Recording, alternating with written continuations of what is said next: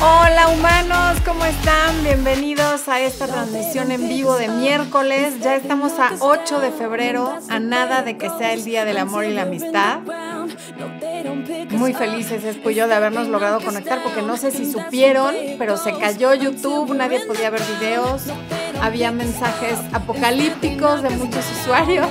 Entonces estamos muy contentos de sí habernos podido conectar tanto en YouTube como en Facebook como en Instagram. Gracias a todos los que están aquí.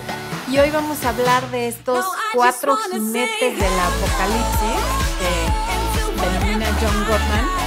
Los, las cuatro actitudes que son los cuatro jinetes del apocalipsis para cualquier relación. Si tenemos una o todas estas actitudes dentro, dentro de nuestra relación, John Gottman predice que la relación no va a durar y va a terminar pronto. Ahorita vamos a entrar a ese punto. Primero voy a dar oportunidad a que se vayan conectando. Está Antonieta Valdivia del área de miembros de YouTube. Está Arturo Flores, desde luego, desde Tampico. Eh, está ICC desde la ciudad de las montañas de Monterrey, Nuevo León, que además ya me hizo dos superchats, uno con una rosa. Ah, no, es un superchat y se acaba de hacer miembro del canal hace un mes y Beatriz Rincón Cifuentes que se unió el día de hoy. Así que bienvenidos los nuevos miembros del área de YouTube. Francina María Preciosa, hola, ¿cómo estás? Está, Expo me dijo que estaba mi Marianita Galván, está Glimerita, perdón, Galván no, es que Mariana Galván era una compañera mía de la escuela, por eso me hago bolas. Mariana Galindo, que está aquí como siempre, dándoles las buenas noches, deseándoles feliz miércoles. Mariana, porfa, mándame por Instagram tu correo electrónico. Necesito mandarte una cosita, ¿ok? Please, no se te vaya a olvidar. Gracias, Marianita. Bueno, María Orellana, gracias. ¿Quién más está? Ya dije a Glimerita. Blanca López, que nos saluda desde la Ciudad de México y dice que ya está más que lista para recibir tan valiosa información. ¿Quién más está? A Arthur ya lo saludé. Antonieta Valdivia desde Oregon. Gracias a ti por ver los lives. Bueno, ya saludé a Francina María, Gisela Rodríguez, Celina Pacheco, Ernesto Leal, que es nuevo en el en vivo, pero qué bueno que estás aquí, igual que a todos, que sea el primero de muchos.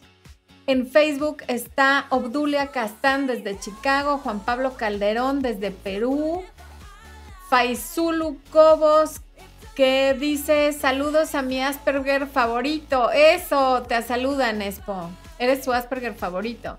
Roxana Agüero, creo que Expo no me oye porque trae los audífonos para checar el sonido, pero yo ahorita le digo, ¿eh? Está Susana ah, Aguirre desde Argentina, que sí escuchó.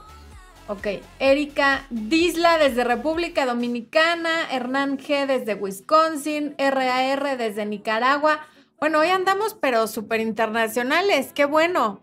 Oigan, humanos, y hoy estamos contentísimos, Expo y yo, porque quienes están suscritos a mi lista de correos ya recibieron la noticia. El 2 de marzo voy a dar una masterclass en vivo en dos horarios. Una a las 12 de la tarde, hora local de la Ciudad de México, que en Europa Central son las 7 de la tarde. Y en Inglaterra y otros lugares son las 6 de la tarde, justamente pensando en la gente que está en Europa y en otros continentes que no les acomoda el horario mexicano. Y a las, bueno, ya dije los dos horarios, a las 7 para quienes les viene mejor ese horario. La masterclass se llama Irresistiblemente Mujer y se llama así porque vamos a reprogramar la mente para tener una mentalidad ganadora, para ser irresistibles y para poder manifestar la relación que realmente queremos tener cambiando nuestros archivos mentales. Va a estar padrísima, interesantísima. Es mi, hasta ahora, mi producto favorito, me tiene fascinada. Cada vez que hago un producto digo eso, pero este es el que más me ha entusiasmado hacer, incluso mientras lo estoy planeando y estoy haciendo mis diapositivas y todo lo que hago para, pues para una nueva clase, para un nuevo webinar o para un nuevo taller. Así es que Atentos que el día de hoy los que están aquí presentes tienen el 40% de descuento por preventa. El código está ahí, Expo, se los vamos a dar al final. Ah, el código para el 40% de descuento se los está poniendo Expo en el chat. La preventa termina el 14 de febrero a las 12 de la noche, hora local de la Ciudad de México. Así que pónganse las pilas, tienen de aquí al 14 de febrero para comprar con el 40% en la preventa y aprovechar esta clase que va a estar divertidísima, interactiva, dinámica y con mucha información. Bueno, aquí está Rita Berrocal que nos saluda desde Buenos Aires. Está Girasol desde Missouri, Nicaragua. No sabía que había un Missouri en Nicaragua. Todos los días se aprende algo. Eva MR, que son las 2 de la mañana y nos está viendo. Muchísimas gracias. Guadalupe Marín Mejía desde Guadalajara. La Perla Tapatía, muy bien. Xochil Ramos desde Zumpango, Estado de México. Carla Burgos desde Puebla. Eso, me gusta que, México también se haga presente. Ana Zuno, que ve su tercer en vivo. Katy Lizano Macías, que nos saluda desde Ecuador. Tucumán, Argentina, también está presente a través de eh, Elena Salvatierra. No, bueno, eh, fascinados de tener a tanta gente linda aquí con nosotros. A Tila Andrea Serna, que aquí está. Buenas noches, Florencia y Espo, ya les he dicho. Andrea me peinó y me maquilló y me hizo todo para mi boda cuando me casé con Expo. Ella tiene un salón de belleza en el centro de Tlalpan que se llama así, Estética Andrea. A quienes les quede cerca, de verdad, no se lo pueden perder. Bueno, oigan, ay, José Luis de Rivera, que hace mucho que no lo veía conectado desde San Miguel de Allende, nuestro artista pintor favorito, también está aquí presente. Bueno, vamos a irnos metiendo al tema de los cuatro jinetes del apocalipsis según John Gottman. Primero, ¿quién es John Gottman y por qué le hacemos tanto caso? ¿Por qué le habríamos de creer? John Gottman es un doctor en psicología que tiene más de 50 años de experiencia en la práctica de la terapia de parejas. Quiero pensar que sigue entre nosotros, no he checado si sigue entre nosotros porque ya está muy mayor, tiene libros maravillosos como Las ocho primeras citas, Siete reglas de oro para vivir en pareja y ahorita es que esos dos son mis favoritos, no recuerdo cuáles son los demás. He leído, creo que todos los libros de él que existen. Los recomiendo ampliamente. Hay algunos que no están escritos en español. Los que acabo de mencionar sí tienen versión en español, por eso son los que más recuerdo. Bueno, él tiene un laboratorio de la conducta, que literalmente sí es un laboratorio, y lo que él ha hecho durante más de 20 años, él, su esposa y su equipo, es que invitan a parejas tanto de recién casados como de personas que llevan, digamos, 5 años de casados, como de personas que llevan más de 10 años de casados, y los meten en un departamento que tiene cámaras por todos lados obviamente con la autorización de quienes están participando en este experimento. Y entonces les dice de qué temas hablar, que normalmente son temas difíciles, como temas financieros, como temas de infidelidad, educación de los hijos, familia política, quehaceres domésticos, todo aquello que genera problemas dentro de una relación de pareja.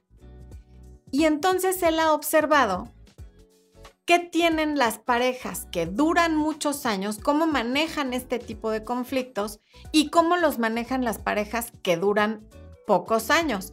Porque él les da seguimiento después de tenerlos un fin de semana en su laboratorio y se da cuenta que él predijo bien, con una exactitud de más del 80%, qué parejas van a durar varios años juntos y qué parejas van a terminar antes de los siguientes tres años, basándose en quienes tienen estas cuatro conductas y algunas otras cosas que son los cuatro jinetes del apocalipsis, por eso los llama así.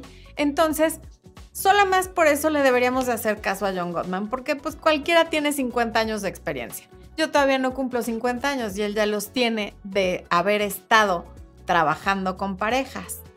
Entonces, vamos a ver, en algún otro en vivo hablaremos de qué actitudes son las que tienen las parejas que sí duran muchos años. Evidentemente, podemos ver que algunas son lo contrario a lo que vamos a hablar aquí, pero hay otras. Eh, ok. Eh, ¿Cuáles son los cuatro jinetes? La primera es la actitud defensiva. Estar a la defensiva todos sabemos que es una actitud de autoprotección. Me autodefiendo, porque ¿y cuándo me defiendo? Cuando me siento agredida o agredido. ¿Y por qué me siento agredido? Pues muchas veces porque alguien me está señalando en qué me equivoqué, cuál fue mi error y cómo le hice sentir mal con mis palabras, con mis actitudes, con mi silencio o con mis acciones o con mi falta de acción. Y entonces lo que hacemos la mayoría de las personas, porque se requiere alguien con mucha inteligencia emocional y mucha madurez para saber escuchar una crítica, así sea en el mejor plan y sea una crítica constructiva, y no ponernos a la defensiva. Porque la mayoría de las parejas que tienen actitud defensiva, lo que ocurre es que tú te acercas con tu pareja a decirle, por ejemplo, oye, no me gustó que me levantaras la voz en la mañana. Y entonces tu pareja te contesta, ah, sí, yo te levanté la voz hoy en la mañana, pero ¿te acuerdas cómo me hablaste tú la semana pasada cuando estaban aquí mis compadres y me hiciste quedar en ridículo enfrente de ellos y tal? Y esa es una actitud defensiva que no construye y que no ayuda porque si está enojado de cómo le hablaste cuando estaban ahí los compadres, te debió haber dicho ese día cuando se fueron los compadres no esperarse hasta que tú reclamas algo para entonces sacarte algo que pasó hace dos semanas, porque entonces ya ni resuelven su conflicto, ni resuelven el tuyo, porque tú en el momento que estás haciendo una petición, un reclamo o lo que sea que estés haciendo, no tienes espacio para hablar de lo que le molestó a tu pareja. El único espacio que tienes es para hablar de lo que en ese momento te está molestando a ti. Pero tu pareja también al acordarse de lo que pasó hace dos semanas, ya no tiene espacio para atender lo que tú le estás queriendo transmitir. Entonces, esto genera una barrera, levanta un muro como de concreto impenetrable en el que ya no nos vamos a poder comunicar. Y ni tú recibes una disculpa por lo que pasó hace dos semanas, más bien, tú no recibes una disculpa por lo que estás reclamando en este momento, ni tu pareja por lo que pasó hace dos semanas. Y entonces ya en lugar de tener un problema, tenemos dos problemas. Ese es un ejemplo de actitud defensiva, el que cada vez que alguien me señala cómo lo lastimé o cómo le hice sentir mal, inmediatamente yo me defiendo y digo, ah, pero yo lo hice por esto o no en esta ocasión lo hice por esto, pero acuérdate lo que tú me hiciste hace un mes, hace dos semanas o hace dos años, porque hay gente que saca cosas de hace un año o incluso una década. Entonces tenemos que tener mucho cuidado en que cuando se nos acerca la pareja a decirnos algo que le duele, que le molesta, que le incomoda, escuchar. Si tú no le dijiste en su momento lo que te molestó, no sé si no se lo vayas a decir nunca, pero ese momento en el que a ti te están haciendo un reclamo o un señalamiento no es el adecuado para sacar lo tuyo. Ya se lo podrás decir cuando se calmen de esta discusión hoy en la noche, mañana o en dos días, pero no en ese momento. Y lo ideal es decir las cosas lo más pronto posible para que no se vaya generando esta presión como de olla express en la que de repente explotas por algo que ni viene al caso porque traes guardadas una serie de cosas que en el momento que ocurren no mencionas. Entonces, no es una buena actitud, no es una actitud inteligente emocionalmente y no resuelve el conflicto que tú traes ni el que trae tu pareja y no ayuda a construir ni a hacer más sólida la pareja. Entonces, siempre hay que evitar la actitud defensiva. Siempre procuremos escuchar lo que nos están diciendo y acuérdense de lo que vimos en el live, creo que fue de la semana pasada o antepasada, sobre las ventas. El decir, te entiendo o estoy de acuerdo, la que venga al caso, y eso ya tranquiliza las cosas. Y ya de ahí puedes decir, no lo hice con esa intención, no pensé que te fuera a afectar tanto, no sé, tu explicación de preferencia, no hay que justificar lo que le molesta al otro. Hay que escuchar y decir, ok, voy a procurar que no vuelva a suceder. Claro, a menos que sea una de estas personas que les molesta todo lo que haces, ¿no? No quiero que te hablen tus amigas porque todas son unas cuatro letras, no quiero que tengas amigos hombres porque todos te van a hacer no sé qué, no quiero que vayas a trabajar porque, o sea, cuando a alguien le molesta todo, bueno, pues no le puedes decir voy a procurar no hacerlo porque entonces no harías nada. Más bien cuando estás en una pareja así de conflictiva, no aplica nada de lo que estoy diciendo y casi siempre lo que aplica es irse. ¿no? Pero bueno. Entonces, esa es la primera. ¿Cuál es la segunda? La indiferencia. Yo creo que esta es la que más duele de todas, porque la indiferencia es mostrarnos sin emoción ante el dolor ajeno, ante cero empatía, ante lo que está sintiendo el otro, que normalmente, como estamos hablando de parejas, es alguien que nos ama. Entonces, para esa persona sentir nuestra, indiferencia ante su dolor, ante su molestia, ante lo que le está causando un malestar, es de las cosas que más pueden doler en la vida. De hecho, se dice que lo opuesto al amor no es el odio, sino la indiferencia, porque no hay emoción alguna. El odio es una emoción, te está generando algo, te hierve la sangre, quieres gritar, quieres aventar algo, quieres pegarle a la pared, o sea, hay emoción, hay vida. Con la indiferencia no hay nada, es no me importas porque no me importas. Miren qué bonito está ahí el promo de Irresistiblemente Mujer que les está poniendo esto. Los de Instagram no lo pueden ver, pero lo vamos a subir a Instagram también más adelante. Y si no, lo pueden ver en el video, ya sea en Facebook o en YouTube. Bueno. Em, podemos definir a alguien indiferente como alguien que ni siente ni padece. Es un sentimiento que te mantiene al margen y cuando recibimos un zarpazo de indiferencia de alguien que nos importa, a nosotros también nos puede producir heridas muy dolorosas. Pensar en alguien indiferente es atribuirle adjetivos que nada tienen que ver con el ideal de una persona a la que es fácil amar. La indiferencia está asociada, de hecho, a la insensibilidad, al desapego y a la frialdad absolutos, ¿no? Bueno. Y además, no es realmente humano, porque el ser humano siente, el ser humano tiene emociones. Entonces, la indiferencia es una condición que es contraria a la condición humana, porque los humanos somos humanos, tenemos sentimientos, hay emociones, escuchamos algo y sentimos algo, pero quien es indiferente está yendo como contra natura, entonces seguramente por eso duele tanto. J.K. Rowling, la, autora de, de Harry Potter, dice que la indiferencia y la frialdad hacen más daño que la aversión declarada. Y claro, porque cuando alguien te dice te odio, te declaro la guerra, no te soporto, le estás generando algo, por eso te dice todas esas cosas. Pero cuando hay indiferencia, no hay sentimiento de la otra parte y no te está diciendo nada porque no siente nada.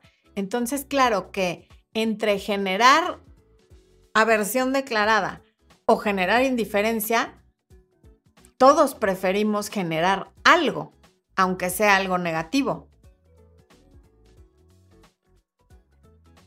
La indiferencia genera soledad, genera ansiedad, genera intranquilidad, puede producir trastornos del sueño, puede producir una serie de, cosas, porque como todo empieza en la mente, puede llegar a afectar incluso nuestra salud. Entonces, esos matrimonios donde uno de los dos es completamente indiferente ante la emoción del otro, ante el sentir del otro, ante que el otro le esté hablando o la otra le esté hablando y le esté pidiendo algo, le esté diciendo, requiera atención y no la consiga, puede llegar a generar incluso enfermedad física por lo doloroso que es.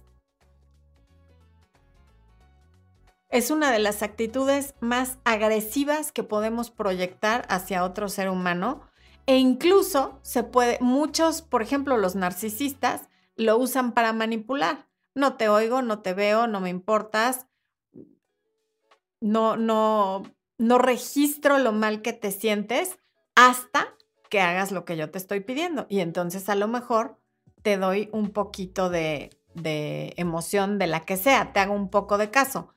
Pero mientras no estés haciendo lo que yo quiero que hagas, voy a ser indiferente. Y claro que eso duele muchísimo. Vamos a ir a ver qué están diciendo en el chat, a ver si a alguien le han aplicado esto. Marisela Contreras desde California, muy bien, ok. Rita Berrocal de Buenos Aires. Santiago Hernández, que es nuevo, bienvenido. A ver, vamos a ver. Josefina Baray, gracias, gracias por estar aquí. Queen J. King desde San Diego, California, muy bien. Adriana García desde Bogotá, Colombia. Ok. Díganme aquí quién ha estado en una relación en la que se le ha tratado con indiferencia. Arthur, claro que voy a hacer una masterclass para hombres irresistibles solo porque tú me lo pediste. No sé cuándo, pero la voy a hacer. Gracias, mi Arthur. Vengo, vengo justamente de la peluquería, del salón de belleza. Qué bueno que te diste cuenta. Francesca dice que así le pasó y que terminó su relación y nos ve desde Arizona. Muy bien. Sí, Marianita, no se te olvide, Galindo, mandarme por favor el, correo, tu correo a mi Instagram. Bueno, yo por eso aprendí a aplicar la ley del espejo, dice Natalia Soledad Casco. Mel Ríos dice que cuál es la diferencia entre Hechízalo 1 y Hechízalo 2. Hechízalo 1 es dónde conocer gente cómo hacer tu perfil para aplicaciones, si conoces en persona cómo manejar la situación, cómo ir de la cita 1 a la 2 a la 3 y así hasta el noviazgo y Hechízalo 2 habla más de cómo tener una relación sana. No es que ya tengas que estar en una relación para, para que te sirva Hechízalo 2. Simplemente Hechízalo 2 ya hablamos de temas más profundos, más metido en la comunicación asertiva, en eh, usar tus seis regalos de la mente, en fin, es como el avanzado del hechízalo uno, que sigue una vez que ya estoy saliendo bien con alguien. Aunque te sirve si todavía no tienes una pareja o no estás saliendo en una relación monógama y exclusiva con una sola persona. Leticia dice que es horrible, que pareces un objeto más en la casa con la indiferencia. Efectivamente, ¿qué, qué podría ser más doloroso que sentirnos un objeto dentro de nuestra relación de pareja que tendría que ser un lugar seguro, un lugar donde recibo contención, un lugar donde cuando llego del trabajo o de tener un día difícil, hay alguien que me va a abrazar y me va a decir, todo va a estar bien o estoy contigo, pase lo que pase, pero si después de tener un mal día llegamos a casa a encontrarnos con el enemigo, que es nuestra pareja, pues ¿cómo? Hogar y vida con Lady dice, yo acabo de perder mi matrimonio de 12 años, mi esposo tuvo conmigo todos los comportamientos que vas a mencionar por el último año y yo pensaba que se podía arreglar.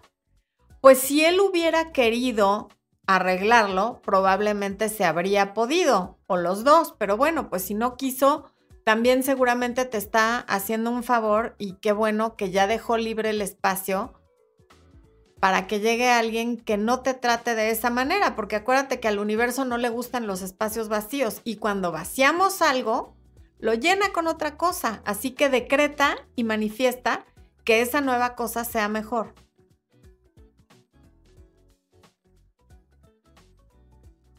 María del Rocío dice, hace tres meses fueron indiferentes conmigo y hoy está buscándome y lo ignoro. Pues sí, a mí no me para bola un hombre que me gusta, ¿qué hago? Pues de pronto es momento de poner los ojos en otro lado. Cuando alguien no para bola, no necesariamente tiene que ver contigo, sino con el gusto de esa persona. Y entonces si él te gusta a ti, pero tú a él no, no es el fin del mundo, no pasa nada. Busca a alguien más que te guste. Pero si tú tienes cinco no negociables que tiene, por ejemplo, este hombre, es que me encanta porque es todo lo que yo quiero pero entre esas características o esos requisitos que tú tienes para tener una relación con alguien, no está primero el requisito más importante, que es que ese alguien también quiera una relación contigo, todo lo demás no sirve. Vamos a suponer que tú dijiste, yo quiero un hombre trabajador, respetuoso, cariñoso, generoso y, ay Dios, traigo aquí la, liga del pelo. Y alto. Y tiene esas cinco cosas, pero no quiere una relación contigo, a ti no te sirven de nada esas cinco cosas, porque si no quiere contigo, contigo no va a funcionar. Y no pasa nada, hay millones de hombres. Entonces, al que sigue. Evelyn Carrillo dice, Florence, has cambiado mi vida, hasta mis hijos ya te conocen, saludos desde Ensenada, Baja California. Evelyn, qué bonito mensaje. Muchas gracias desde el fondo de mi corazón.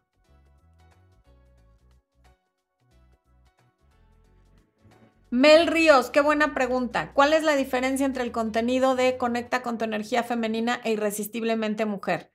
Buenísimo. Conecta con tu energía femenina habla de los cinco poderes femeninos y cómo aplicarlos a tu vida y bueno, pues la definición de cuando nos convertimos en mujer, unos ejercicios, reflexiones y demás. Eso es Conecta. Principalmente que conozcas los cinco poderes de la energía femenina. De eso se trata Conecta.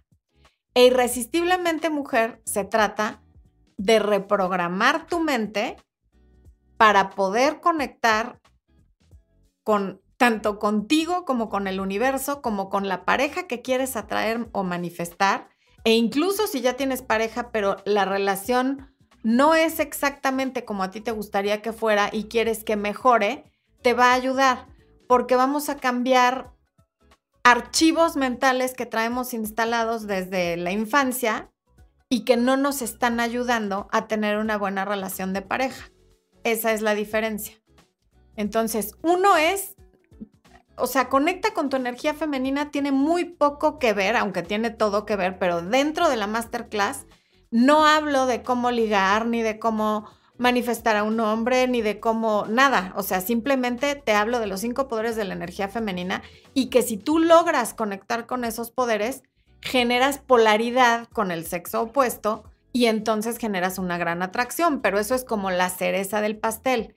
Irresistiblemente mujer si está enfocado tanto en tu feminidad, pero eso es muy superficialmente porque para eso está conecta con tu energía femenina y muy enfocado en cómo generar la intención correcta para manifestar lo que quieres como mujer. ¿Ok? Esa es la diferencia. Bueno. Cristina Altamirano desde La Rioja, Argentina. Gracias, Cristina, por estar aquí y por tu comentario. Gaby Gaby dice, la comunicación en una relación es súper básica, pero lo más importante es que exista comprensión y empatía. En ocasiones hay comunicación basada en manipulación y acuerdos en donde la pareja quiere someter a su voluntad y poner sus condiciones. Hay que poner mucha atención. Efectivamente, Gaby. Y parte de esa comunicación también es saber cuándo callarse. Hay mucha gente confunde comunicación con voy a decir todo lo que me pasa por la cabeza porque en la pareja tiene que haber comunicación, sí, efectivamente. Y parte de esa comunicación es saber cuándo callarte y qué cosas no necesitas decirle a tu pareja porque lejos de ayudar van a perjudicar.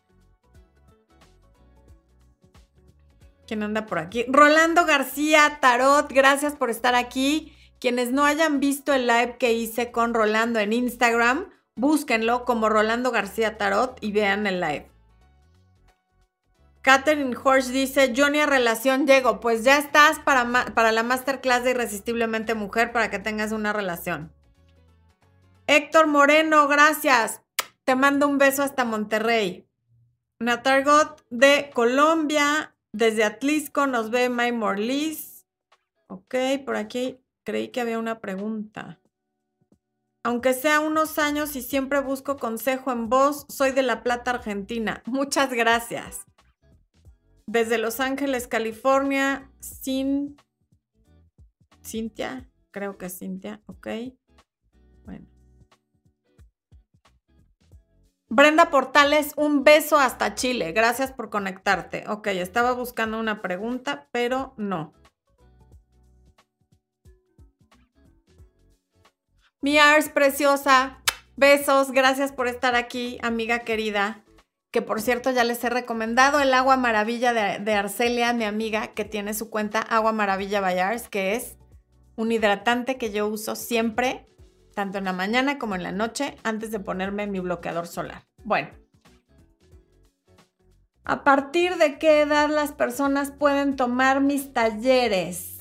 Yo te diría, a ver, con autorización de sus mamás, pues yo te diría desde los 16 porque realmente es algo que a mí me hubiera encantado saber desde esa edad, porque es importante saberlo y porque desde esa edad ya les están gustando los niños o las niñas y ya están empezando como a tener sus primeras relaciones. Entonces creo que ese es el mejor momento, cuanto antes mejor. así como entre más temprano aprendes inglés, mejor lo hablas o cualquier otro idioma o cualquier deporte, lo mismo esto. Qué bueno, Mel Ríos, que te registres. Bueno.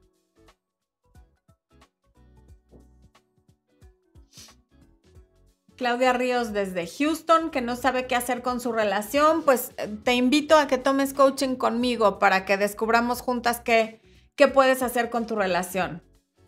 Ok. Jessica Luna, gracias por decir que este color me queda increíble. Ernesto Leal, qué buena pregunta. Dice, yo pregunto si el contacto cero es indiferencia. No, no en Ernesto, porque el contacto cero es dejar de estar en contacto con una persona porque a ti te está generando ansiedad. Porque el contacto con esa persona a ti te deja intranquilo, no te permite dormir y no te permite iniciar tu proceso de duelo y de sanación. Lo haces por y para ti independientemente de lo que haga la otra persona. Y evidentemente cuando tú le aplicas contacto cero a alguien es porque ese alguien ya te hizo una grosería magnánima, ya te fue infiel, ya te dijo una mentira grandísima. O sea, evidentemente uno aplica contacto cero cuando hay un problema grave, no porque tuvimos una discusión por el control de la televisión. Entonces, cuando estás aplicando contacto cero porque hubo un problema grave, ya no es indiferencia, es porque sientes que la otra persona, al tener contacto contigo, te está robando tu paz, te está robando tu tranquilidad y o te está manipulando. Sobre todo, por ejemplo, el caso clásico donde yo siempre les me dan ganas como de así sacudirlos para que entiendan el contacto cero es cuando una relación termina, pero el ex que se va, sea hombre o mujer, dice, pero quiero seguir en contacto contigo. Entonces, por favor, cuando te escriba, contéstame los mensajes. Y entonces, hoy te pide tiempo o te termina, pero como es bien lindo y como te quiere mucho y no quiere perder el contacto, mañana o a los dos días ya te está mandando un mensaje de, buenos días, ¿cómo amaneciste? ¿Cómo estás? Y hay otros que le siguen diciendo mi amor y tal. Entonces eso confunde muchísimo a la persona cortada, al dejado o dejada porque, a ver, si ya no quieres estar conmigo, ¿por qué me sigues escribiendo? Y entonces el otro ya está empezando a, tener perfil en Tinder, a lo mejor ya está saliendo con otras personas, pero la persona dejada a la que le están mandando estos mensajes insulsos que no sirven de nada, cree que eso significa que van a volver o que todavía le quiere. Entonces, por supuesto que ahí hay que aplicar contacto cero.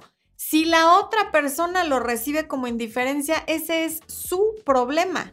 El contacto cero es para autoprotegerte, para sanar y para tener perspectiva de qué es lo que fue mal en la relación. Si después del contacto cero decides que quieres tomar el contacto, retomar el contacto y la otra persona también quiere, bueno, que realmente si en el contacto cero la otra persona no te busca, y fue la otra persona la que decidió irse, digo, a menos que tú hayas sido infiel o haya pasado algo lo suficientemente grave, pues yo no recomiendo que les busquen, porque ¿para qué? Si alguien te cortó, hiciste contacto cero y esa persona no te está buscando, ¿para qué nos vamos a aferrar a esa misma persona con la que ya no salieron las cosas y que no me está procurando? Es nada más porque quiero no sentir este dolor que siento por su ausencia en lugar de dejarlo correr y después iniciar una relación con una persona con la que no haya todo ese em, carga emocional y ese pasado del daño que nos hemos ido haciendo. Lady Asmin, si yo realizo el contacto cero, pero la otra persona no, ¿qué se hace? ¿Se bloquea? Pues sí, porque seguramente si, si tú estás tratando de hacer contacto cero y la otra persona te está bombardeando con mensajes, a ti eso te inquieta. Entonces, ¿para qué quieres que te esté inquietando alguien que no te está proponiendo nada? No te está diciendo, te extraño y quiero volver contigo o ya me di cuenta que eres el amor de mi vida te está ahí mandando estupideces, memes, te está diciendo estoy pensando en ti, o sea, como picaditas y te está aventando migajas para que no te vayas, pero no propone nada importante. Marta Lucía, buenas noches desde Londres. ¿Cuánto duele el contacto cero? Así es, Marta, gracias por desvelarte aquí con nosotros pero no lo quebranto porque fue la mejor decisión que hice y me está buscando por medio de mis amistades en común. Ok. Lady, Asma, Lady Asmin, un placer contestarte. Oye, Marta, sí duele mucho el contacto cero, pero eso de que use las amistades en común no necesariamente quiere decir que te esté buscando. O sea, está tratando de manipularte a través de ellos porque podría buscarte a ti directamente de otras maneras, aunque lo tengas bloqueado. El meter a las amistades es para que te ejerzan presión y ahí hay una especie de manipulación. Así es que, ojo. Ok, vamos a ver quiénes son los otros dos jinetes del apocalipsis. La crítica destructiva, híjole, esta sí es terrible y sobre todo cuando la pareja te dice que es por tu bien, ¿no? esa crítica destructiva que descalifica, que juzga, que te califica por, tus acciones o por un error que cometiste, anula todo lo que sí has hecho bien. Esa, ese tipo de crítica es terrible. A ver, creo que aquí hay un super chat. Ah. Me salió un super chat y ahora no lo. Angie Montes, sí, Angie Montes, gracias por tu super chat y dice saludos Florencia y Expo, vine a dejar mi like. Muchas gracias Angie por pasar a dejar tu like y bienvenidas, bienvenidos Jessie Nieve, que es nuevo miembro del área de, pues sí, nuevo miembro en YouTube. E Israel Rodríguez, que ya lleva tres meses como miembro y dice, creo que el contacto cero no, no el contacto cero. Yo ya estoy programada para que si dice contacto es contacto cero. No, Dice, el contacto con la naturaleza nos podría ayudar a meditar y así tener relaciones más sanas. Por cierto, linda foto con Emiliano. Muchas gracias, Israel. Es mi foto favorita de, pues yo creo que del último año. El contacto con la naturaleza, efectivamente, el puro contacto con la naturaleza podría considerarse una especie de meditación sobre todo cuando no estamos acostumbrados a tenerlo y además es una de las ocho áreas de la vida de las cuales hablo en el taller El Poder de la Autoestima, que nos ayuda a tener una vida equilibrada. El contacto con la naturaleza es indispensable para tener equilibrio en nuestras vidas. Bueno, ahora sí me regreso a lo que estaba diciendo. Bueno, hablaba de la crítica destructiva. Decirle a alguien que es mentiroso porque dijo una mentira o decirle a alguien que es un cochino porque tiró un, se le cayó un pedazo de comida al piso. Es, hiciste una cochinada, dijiste una mentira, pero ni eres un mentiroso ni eres un cochino porque estamos confundiendo a la conducta con la persona. ¿No? O cuando alguien dice, por ejemplo, no sé, reclamas algo y te contesta, tú siempre con tus reclamos. Y la realidad es que no estás siempre con tus reclamos, simplemente de pronto tienes un reclamo. Pero cuando la otra persona contesta, tú siempre con tus reclamos, tú siempre tan inconforme, esa es una crítica destructiva. Porque si a lo mejor tú eres una persona bastante alivianada, tolerante y que trata de mantener la paz a toda costa, pero cuando te atreves a abrir la boca te dicen eso, están anulando meses o años de una conducta conciliadora por una conducta que no le pareció. Entonces, eso daña muchísimo una relación. Cuando pasamos por alto todo lo bueno que hay por una sola cosa que nos hizo enojar.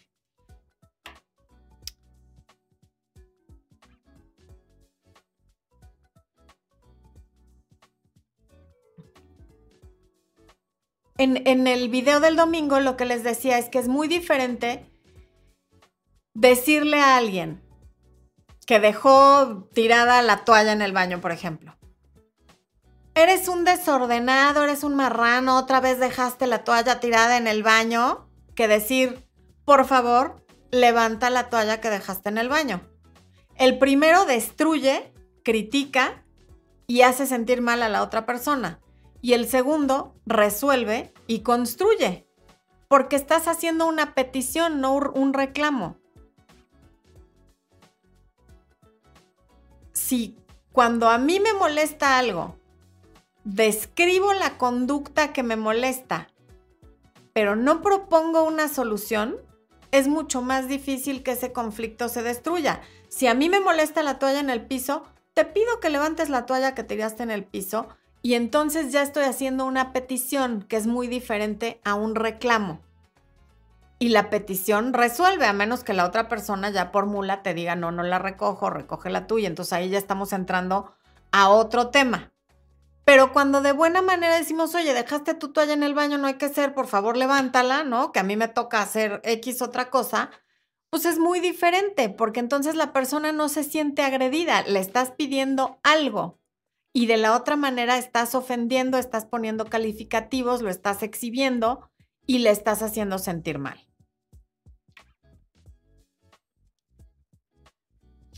Y luego, cuando esa crítica destructiva es en público, es todavía peor porque hay gente que es especialista en exhibir a su pareja cuando están con otras personas. En decir, uy, no, y si vieras lo que me hizo el otro día, y ayer se enojó porque tal, cualquier crítica que le vayas a hacer a tu pareja, hay que tener tacto en cómo lo vamos a hacer y de preferencia ser propositivos en la solución a eso que estamos criticando. Pero el hacerlo en frente de otras personas es sumamente dañino porque a nadie nos gusta que nos exhiban y que nos dejen en ridículo en frente de otras personas con las que a lo mejor no tenemos ni confianza. Entonces, muchísimo cuidado con estar exhibiendo a tu pareja en frente de otras personas, de preferencia ni de la familia, porque de verdad eso genera una sensación de muchísimo desagrado en quien está eh, recibiendo esa crítica en público. Oigan, y para quienes no estuvieron aquí al principio de la transmisión, les comenté que el día 2 de marzo a las 12 de la tarde, hora local de la Ciudad de México, y a las 7 de la noche, hora local de la Ciudad de México, voy a dar mi nueva masterclass Irresistiblemente Mujer en la que te voy a enseñar cómo reprogramar tu mente, por eso es irresistible mente, ya saben que a mí la mente me encanta, para poder manifestar, atraer, mejorar o lo que necesites hacer a la pareja que quieres tener. Vamos a despertar para vivir despiertos la vida que soñamos.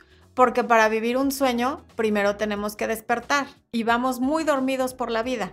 Así es que en esta masterclass vamos a despertar para vivir la vida que hemos soñado. No se la pierdan, tienen 40% de descuento en la preventa de aquí al 14 de febrero a las 12 de la noche, que se acaba el 40% de descuento, esta preventa. Inscríbanse, aprovechen el descuento porque de verdad hasta el día de hoy es mi producto favorito. Y sí, como dije al principio, siempre digo eso cuando saco un nuevo producto porque pues cada vez uno va aprendiendo más cosas y los productos van mejorando, pero el que más me ha motivado al estarlo preparando, de verdad que sí ha sido este. Me hubiera encantado saber todo esto cuando tenía 15, 20, ya de perdis 25 años antes de conocer a Lespo, me hubiera encantado, porque así me lo hubiera traído, miren, olvídense. Pero bueno, no fue así, así es que no, no lo logró. traer cacheteando la banqueta. Pero bueno, ahí les está dejando Expo el promo. ¿El link también se los estás poniendo? Sí. Ok. Ay, aquí hay un, un super chat de Adaluz Nivia. Dice: Si uno está en contacto cero y el susodicho manda regalo de San Valentín e invitación a comer para hablar, ¿qué hacer? Se portó mal conmigo y me traicionó. Adaluz, no sé qué te haya hecho y que sea la traición. Digamos que la traición fue una pintada de cuerno. Si eso fue hace menos de 21 días, y de hecho, si fue pintada de cuerno, digamos 28 días como mínimo, no vayas a comer con él, aunque te mande regalo y aunque sea San Valentín. Porque es demasiado pronto como para que las cosas se hayan calmado y puedan tener una conversación civilizada al respecto y realmente resolver algo. Eh,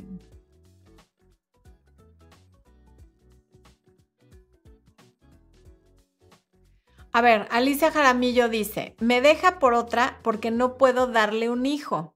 Está con ella, pero no quiere dejar de verme. Ya no me duele su ausencia. Ya no lo amo, me da igual si está o no, pero me siento inquieta. Entonces no te da igual si está o no, Alicia, porque si te diera igual no te inquietaría y de hecho ya no lo verías. Pero lo más sano para ti es que ya no tengas contacto con él, porque aquí el único que se beneficia del contacto contigo es él. Él llega y está con su otra pareja con la que cree o planea tener un hijo.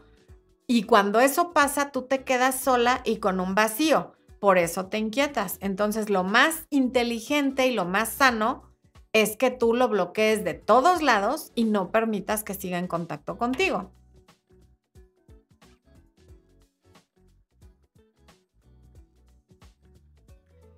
Gacha Force, mi esposo y yo estamos durmiendo de espaldas, le descubrí una infidelidad y se está haciendo la víctima.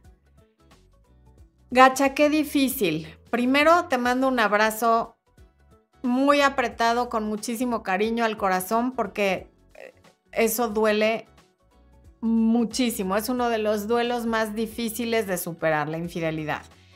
Y claro que hay muchos que en lugar de aceptar se hacen las víctimas y dicen que te fueron infieles porque tú no eras cariñosa, porque tú estabas muy ausente, porque tú engordaste, porque tú hiciste. Y en este momento no sé cuál haya sido la situación, no tengo idea, pero sí te digo que no es víctima y que tú no eres responsable ni tienes la culpa de nada de lo que haya hecho. Ser infiel es una decisión que él como adulto tomó y eso tiene un precio y lo está pagando y tú pagarás el precio ya sea de quedarte con él y perdonar la infidelidad o de irte y no perdonar la infidelidad o de perdonarla e irte. Te recomiendo muchísimo que leas un libro que se llama El dilema de la pareja de Esther Perel. Esther Perel, como con doble R. Maravilloso sobre la infidelidad, te va a ayudar a entender muchas cosas y, y probablemente te traiga cierta paz y tranquilidad.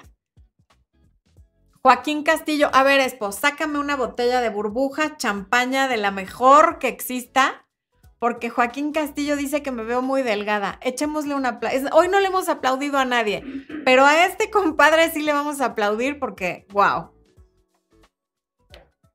Ahí te va tu aplauso, Joaquín. Y nomás porque no, no puedo tomar ahorita, si no, sí sacaría el champán para brindar contigo. ¿Ya? Este fue tu aplauso, Joaquín, porque dijiste las palabras correctas en el momento correcto. Ok. Bueno. Ay, tengo alergia. Bueno. Ana María Sánchez está aplicando el contacto cero y duele, pues sí.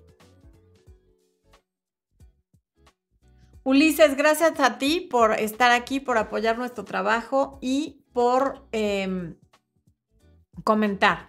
Cristina Rodríguez, gracias por el super chat. Y Cristina pregunta, ¿por qué mi ex quiere seguir en comunicación y regresar conmigo hasta que supere mis inseguridades? No sé si creerle. Es muy difícil que te conteste, Cristina, porque no sé qué pasó, ni cuáles sean tus inseguridades, ni cuál fue la situación que lo llevó a tomar esta decisión. Si quisieras, puedes tener una sesión de coaching conmigo y ahí sí te voy a poder decir no con toda exactitud porque no lo conozco y no veo el futuro ni soy vidente, pero vamos a poder tener un mejor panorama de por qué te está diciendo eso. Pero si él necesita, eh, o sea, normalmente cuando alguien dice eso, es porque considera que ya te dijo de todas las maneras posibles qué es lo que no puede volver a pasar, lo que no quiere que sigas reclamando, que quizá le revisas el teléfono. Eh, cuando habla de inseguridades, probablemente sean celos y se da cuenta que estando contigo eso no va a cambiar por más que tú quieras cambiar y le hagas promesas. Entonces por eso te dice que hasta que eso no cambie, no pueden estar en contacto, supongo. Ok. Último jinete del apocalipsis. Perdón, ay, voy a tomar agua. Ya no puedo más.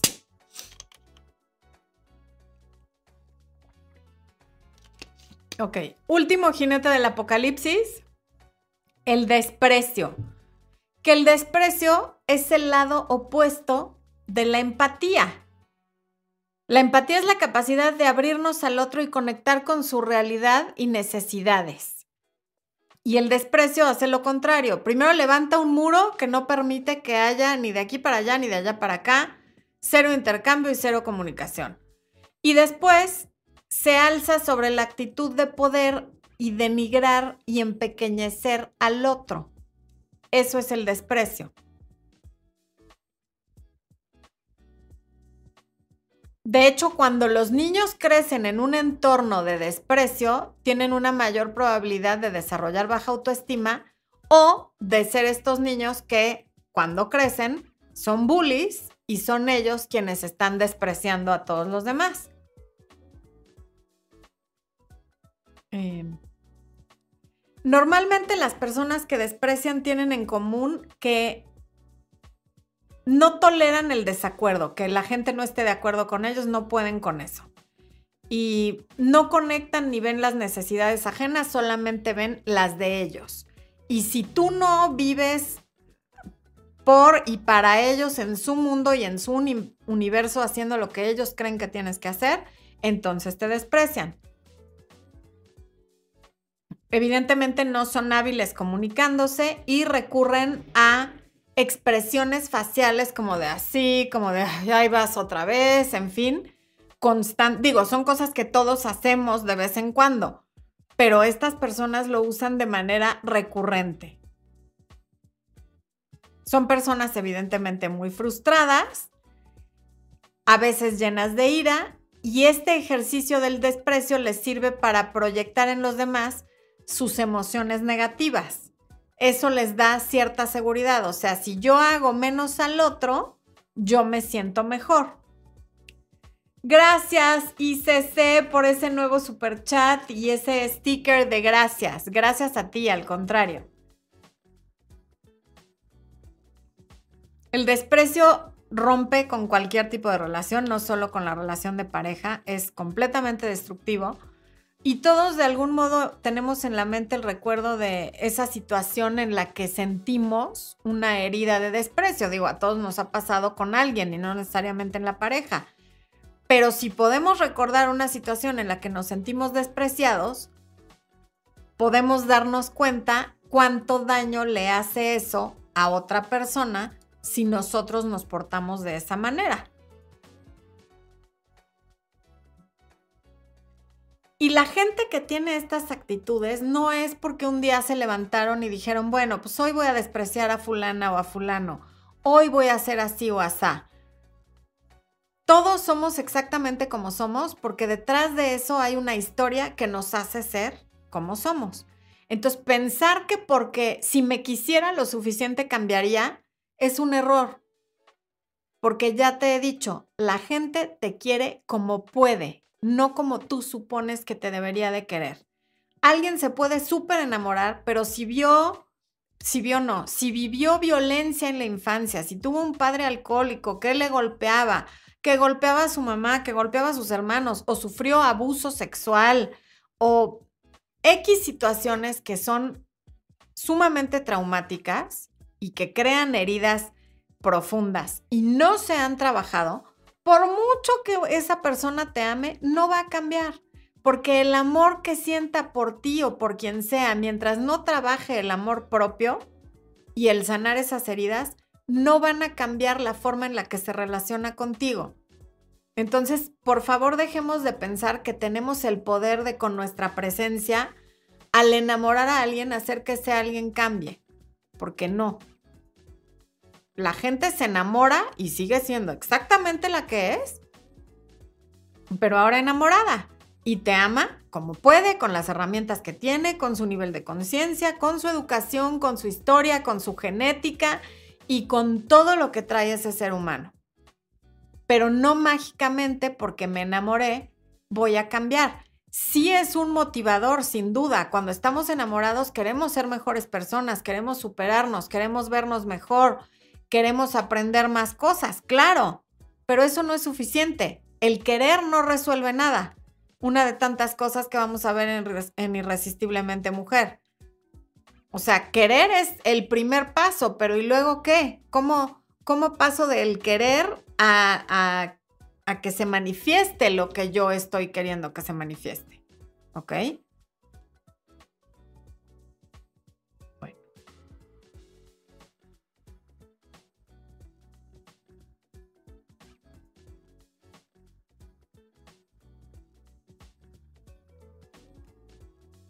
Bueno, pues esos son los cuatro jinetes de la apocalipsis para una relación según John Gottman.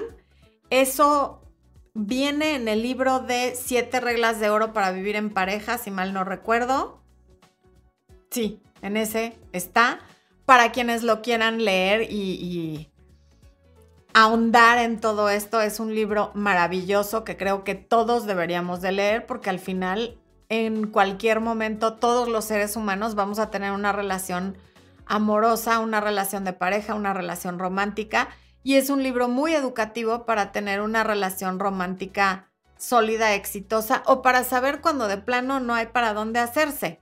Entonces, basado en todo lo que él ha estudiado, en todo lo que ha visto, en todo lo que ha experimentado, estos son los cuatro jinetes. Si tú estás detectando que en tu relación hay alguna de estas cosas, pon atención en lo que es tu parte de responsabilidad para que esto deje de ocurrir y procura hablar con tu pareja para resolverlo, pero si es la otra persona y no está dispuesto a resolverlo, ya sabes que la relación tiene una probabilidad muy baja de sobrevivir. Black Fairy, gracias por el super chat y por ese sticker de helado que me acabas de mandar. Qué linda. Voy a ver qué preguntas hay antes de que terminemos. Mm. Jorge Luis, todos los cursos están en mi página web y Expo, ahí está, Expo les está poniendo los links ahí en el chat. Daniel Ibáñez Sánchez, que dice, gracias por el tema de hoy, te conectaste ahora por YouTube. Daniel Ibáñez siempre es el único conectado al, a, a través de LinkedIn. LinkedIn, nunca puedo decir bien esa palabra. Ahí les está apareciendo en la pantalla el código QR para el WhatsApp en el que pueden preguntar cosas sobre las consultas, los productos y cualquier duda que tengan, ¿ok? Mariana Galindo, gracias a ti. Mili Díaz dice, conocí a un hombre muy bueno, pero lo más que le gusta hablar es de religión. ¿Qué hago? Pues si a ti no te gusta hablar de religión, háblale tú de otra cosa y a ver qué sucede. A lo mejor está nervioso y no sabe de qué otro tema hablar, pero no quiere decir que no pueda hablar de otra cosa. Tú le puedes sacar otro tema. Ahora, si ya lo intentaste y eso no sale y no fluye y te aburres con él, pues entonces no estés con él, porque además si para ti la religión no es importante y para él sí, ese va a ser un punto de, conflicto. Perlas rosas, ¿cuáles son los cuatro jinetes? Son la indiferencia, la crítica destructiva, el ponerse a la defensiva y el desprecio. Florencia, ah, ya lo, ya, ya lo repetí. Ok. Francesca dice, no es la edad, ¿sabes? Son todas esas cosas que uno tiene que cambiar. Yo creo que no me dice a mí. ¿Cómo se llama el libro? Pregunta Adriana N. Pech. Las siete reglas de oro para vivir en pareja y el autor se llama John Gottman. Mm, Andrea Laura, gracias por todos tus consejos. Muchas gracias a ti, Andrea Laura. Ok. Susana Jazz, tengo seis meses con mi novio. Esta última semana no me quiso ver para ahorrar, órale. Y el fin de semana se perdió domingo y lunes y no contestó mis llamadas, mi video y no me quiere mostrar qué hizo. Susana, ¿qué, ¿qué, sentiste al escucharme leer esto en voz alta? O sea, ¿qué te late? No te quiso ver para ahorrar, pero a la vez se perdió el domingo y el lunes y no te quiso decir qué hizo ni contestarte la videollamada. O sea, es claro que él ya tiene un pie afuera y uno adentro. Y cuando alguien está así, lo mejor es decirle, mira, te la voy a poner fácil, me voy yo porque te veo indeciso y yo no voy a estar con alguien que está a medias, porque claramente él no está comprometido con la relación y por eso tiene esa actitud. Vamos a ver si puedo contestar algo de Instagram. Si no va a cambiar, yo tengo 44 y él 42 con estabilidad económica muy buena, ningún impedimento para formalizar. Es no querer, así ya tuvo antes una relación de 10 años antes de la nuestra. Pues entonces esa ya es su, su modus operandi travel agency, o sea, ya, ya lo hizo una vez y probablemente lo va a volver a hacer. Liliana Rivera dice, hola, me llamo Lili, estoy muy feliz con mi esposo, aunque a veces no me quiere soltar para nada, es muy cariñoso, pero no sé cómo explicarle que me atosiga un poquito. Pues no uses la palabra atosigar, pero sí dile, oye amor, yo a veces necesito mi espacio, me gustaría ir a tal lugar con mis amigas o hacer ejercicio sola, porque además, pues tenemos que cultivar cada uno nuestro mundo. Busca el video de las tres relaciones en una relación y compárteselo de cómo él tiene que tener su mundo, tú tu mundo y luego entre los dos forman un mundito, ¿ok? Bueno, Laura Rosas, me da mucho gusto que me hayas empezado a seguir. Ya llegamos al final de esta transmisión, humanos. Yo soy Florencia de Fis y esto fue Amor, Luz y Éxito. Nos vemos el próximo miércoles y los veo en Irresistiblemente Mujer. Muchas gracias.